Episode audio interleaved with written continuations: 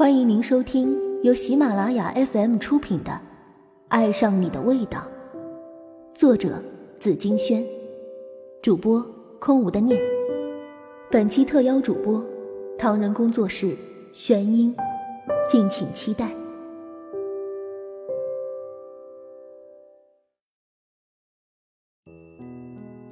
第十七集，原谅我这一生放纵不羁。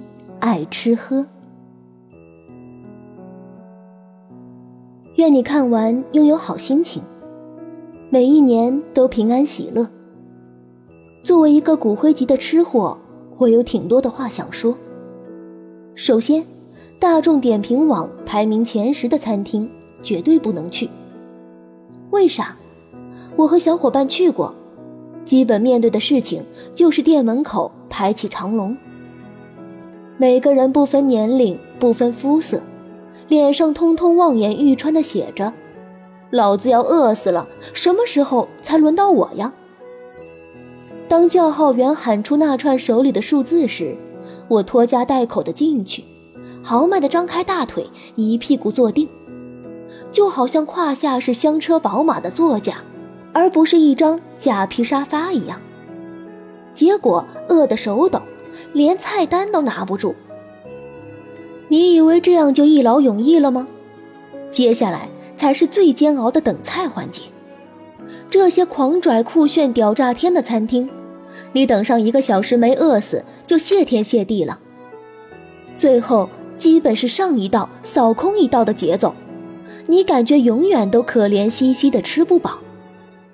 一次不死心，去过三四家以后。这些五星级餐厅就被我拉入了黑名单。看来人玩起饥饿游戏的副作用就是特别容易产生反社会人格。其次，我建议不要去那种装修的特别富丽堂皇的地方。好吃的路边摊照样人满为患，但就算白宫，也不会把吃饭的地方装修成珠宝店的风格呀。而且羊毛出在羊身上。装修的钱都会算到我们的头上，所以基本上所有酒店的自助餐味道都像是同一个厨师团队做出来的。新东方速成班，你们辛苦了。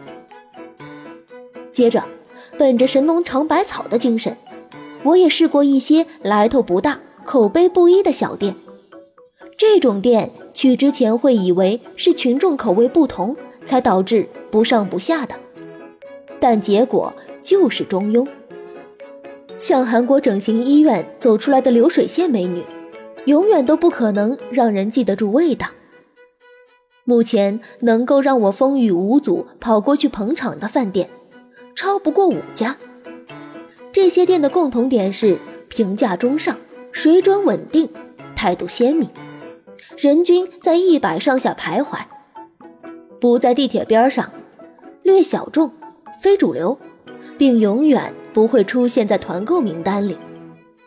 商家在餐盘上高贵冷艳的注明：本餐厅绝不使用地沟油，绝不使用隔夜鱼，虾蟹绝不缺斤短两，调包加工，就像是红领巾少年的宣誓，神圣而容不下半点杂质。那些有着二十四 K 纯金心灵的厨师，才真是全人类的福音啊！阿门！祝愿这几家业界良心能跟童星娜塔莉·波特曼一样，经得起岁月的考验。忽一日酒足饭饱，我看着满桌杯盘狼藉，冒出了一个念头：吃货的最高境界是透过别人的微博和朋友圈发的照片。能从吃剩的碟子里，那零星几点的碎屑中，滴水不漏的一一猜出他们灵性过的菜品。最后，一名合格的吃货不能天天在外面餐厅烧钱混吃等死。我对自己要求的终极技能是，自己下厨捣鼓出一手好菜。光能吃跟猪有啥区别呀？拜肉酱。必须透过每一道荤菜，开始进行脑内的二次烹饪。配料、制作顺序、火候、时长，通通有了点眉目。偷师到精髓的人才是人生赢家呀！最近在某家店，那个清汤挂面的姑娘总会在周末同一时间出现，坐在我斜对面的桌子上，每次都点一碗虾头油酸汤面。吃之前会双手合十，微微一笑，像在进行一个感恩的祷告，令人食欲大增。在每个被冻得性欲衰退、只想赖床的冬天。我，一个起床困难户，对自己说：“起来吧，不然寿司不是你的，火锅不是你的，就连最便宜的水煮鱼也在别人的碗里。”哪怕走上大龄文艺男青年的不归路，我心中也有着一条准绳。遇到能吃到一起去的美人，那就在一起吧。这个故事告诉我们：一，在做选择的时候，拥有什么比你想要什么更重要。骑驴找马、好高骛远的法则只适用于理想，不适用于感情。天地很大，遇见一个动心的人实属幸运。遵从内心的声音，珍惜不完美的对方，别让机会白白溜走。二，肤浅的快乐，比如吃美食，比如看电影，比如爱一个正当好的人，志趣相投，明天都会变得美味，梦境也变得活色生香了起来。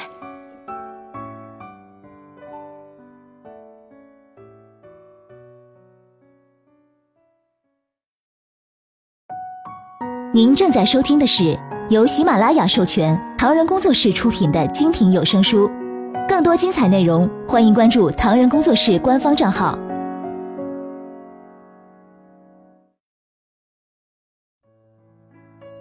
说好的路途遥远，我们一起走。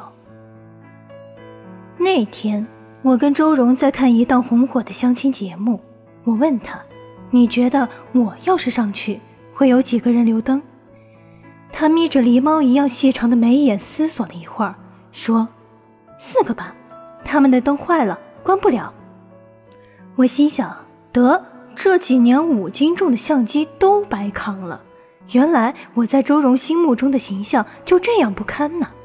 可接下来他说了：“这种情况不包括我。如果我在场，就算现场突然停电了，我也会为你举起我的国货手机，你跑不掉了。”周荣喜欢旅游，而我是个宅男，大家都很不解我们当年是怎么走到一起的。大学的时候他是旅游系，那时候他的理想职位是当一名导游。我在信息工程学院，每天跟冰冷的机器打交道，也不是冰冷吧，夏天的时候键盘还是烫手的可以。大三的他以旅游摄影社的副社长身份，带着新入学的学妹来我们宿舍招兵买马。说白了就是找苦力。学妹见到光着膀子、搭着拖鞋到处晃荡的男生，羞得一脸酡红，就她一个人大嗓门嚷嚷：“帅哥们，放下手中的鼠标，退出无聊的游戏，来我们团尝尝众星捧月的滋味吧！”大家开始此起彼落的起哄，只有学妹对他竖起大拇指说：“学姐，你真强大。”我假装杀气腾腾地走到宿舍门口，举起拳头，低声吼道：“你害我分散注意力，输了一局拳皇，我要加入你们社团。”在那群禽兽的口哨声中，我总算告别了每天下课面对泡面、臭球鞋、通宵打游戏的日子。我跟周荣的关系从没突破性进展，一直都不温不火，像阴天时的太阳。直到那一次，大四下半学期他去实习，我才感到无休止的寂寞和恐惧。恐惧的是，我和他分别的时刻越来越近。我看一眼楼下，那些往日里一起打闹的人正在卖论斤称重的书。在此之前，他们也注销了游戏号，穿上西装革履，打扮的人模狗样，走上了面试、上班的道路。可偏偏周荣说他不要被同化，不要成为流水线产品一样的人。他说寝室里有些姐妹已经开始在计划怎么平步青云当上秘书，最后上位。野心那么大，想想真可怕。我说现实就是一部《甄嬛传》，只是我们是无心恋战的小奴才、小丫鬟。他在旅行社当了四个月导游就走了。他说这次实习不过是让他看清了旅行团的暗箱操作和内幕，把游客当案板上的猪一样往死里宰。他突然对这个行业有点失望透顶，跟他的初衷偏离太大。他的短信我看了很久，最后我回了一句：“不管你选择走哪条路，我都希望可以跟你并肩同行。”他回了：“妈的，这么煽情干嘛？老娘的眼泪！”看见我朋友圈总喊饿，他给我寄来一大箱牛肉干，正宗的大西北黄牛肉，填肚子很受用。他在纸条上面附言说。撕开包装，把那个棕色的东西塞入嘴里，很有嚼劲儿，跟吃牛肉火锅吃到的不一样。而从前我总拒绝任何肉干，总觉得脏乱差。周荣的旅游生涯从他正式取得学士学位那天开始，他不是跟寻常人一样游遍千山万水。他说：“我有一个疯狂的想法，说出来大家一定会觉得我在做白日梦。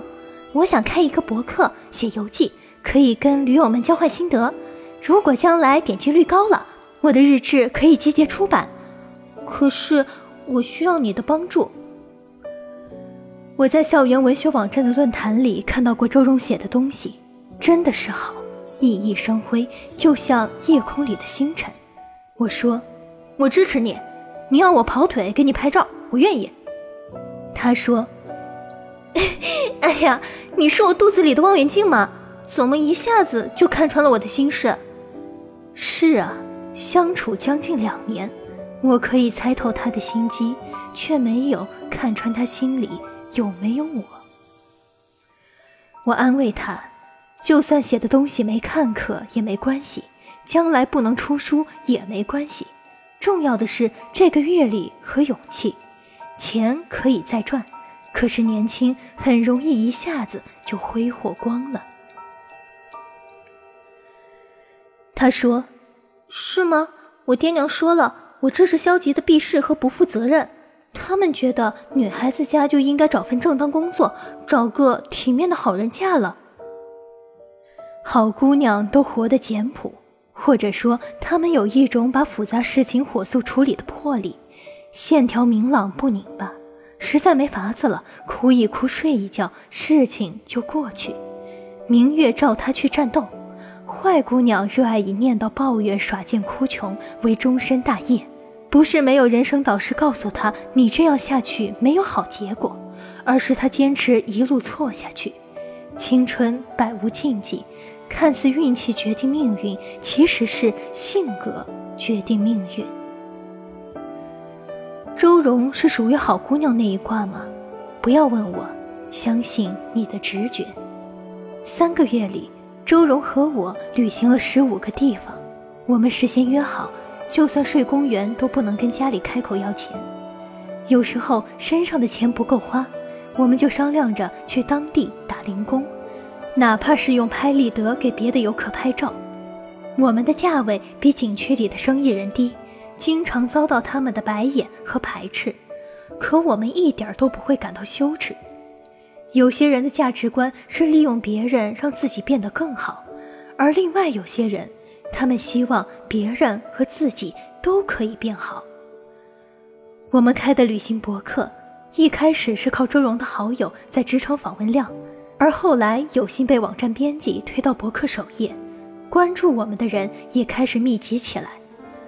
人怕出名，猪怕壮，虽然我们还没正式出名。但也开始有一些风言风语，有人在评论里不怀好意的讽刺：这些人整天无所事事，就知道臭美和炫耀，不是被包养的二奶，就是富二代啃老族。丫还需不需要我赞助你们自己照一照自己？看到的那天，我气极了，我开始删评论，彻夜跟那几个人掐架，后来被周荣发现了。他说：“徐路明，我错看你了，你就这点魄力，这点度量了？我以为你跟他们不一样。”在电脑反射出来的荧屏光下，我看到他红透的眼眶。他说：“你又不是风景，凭什么要求每个人都欣赏你？你也不是牛顿定律，何苦让每个人都理解你？”经过那一次网络骂战，我总算大彻大悟：道不同不相为谋。我们从毕业那一天起，就选择了跟寻常人生不一样的道路，那就再苦再累，都要坚定地挺下去。争辩只能代表心虚和急需被主流认同。二零一四年，赶上春运返潮的我们，在武汉遇上暴雪封路信号，我和周荣在面包车里被困了十几个小时，靠一壶水和半包牛肉干撑了下来。我开玩笑说，我以为我们会在这里殉情，他给了我虚脱却灿烂的笑容作为回应。不行。要死也得把这一次的心得和图片更新了才死，老天要给我个机会，写个惊天地泣鬼神的遗书，流芳百世啊！周荣在我们相识三周年的时候给我带来好消息，他说出版社的编辑陆续找上他，他挑了价格不高但流程比较神速的一家，目前稿件已经进入排版阶段。他说：“徐露眠，这可是我们爱情的结晶。”别的同学聚会带孩子，我们就带这本书过去。我很开心，说不出的开心。冰雪消融的时候最冷，我的焦距不怀好意的抖啊抖。我镜头下的女孩子眼神还是那样明亮，一点儿都没被污染的痕迹。以前我最讨厌春天，可现在觉得春天是个烘焙好运气的开始。我在书的后记问他。体面的好人在这里，正当的工作你也有了，夫复何求？我的签名还是手写了，扫描过去的。我的字总是被他嘲笑，丑的很有防伪效果。发呆的时候，我总在想，如果没有遇见你，我将会是在哪里？我应该是一名糟糕的小职员，每天过着发条一样的生活。而你应该是一名孤独的旅行家，可命运偏偏就是这么神奇，让我们交汇了。我是火柴棍，你是火柴，擦亮了，彼此有了新生的体温。嘿，我的女孩，路途遥远，我们一起慢慢走呗。这个故事告诉我们：一，谁都不可能得到每个人的认同和喜欢。既然无处可逃，不如从容以对；既然流言绕耳，不如倾尽我心；既然现实坎坷，不如一笑释怀。走崎岖的路，才可能遇见更绝美的风景。二，人的一生至少要有一次远行，去陌生的地方，认识陌生的人，他会告诉你，这世界比想象中更辽阔。而人在其中，小情小爱都化为沧海一粟。三，没有经历过波澜起伏的感情，未必最值得托付终身；而最需要你费尽心机去维系好关系的人，往往也不属于你。本集播讲完毕，我是主播玄音，感谢您的收听。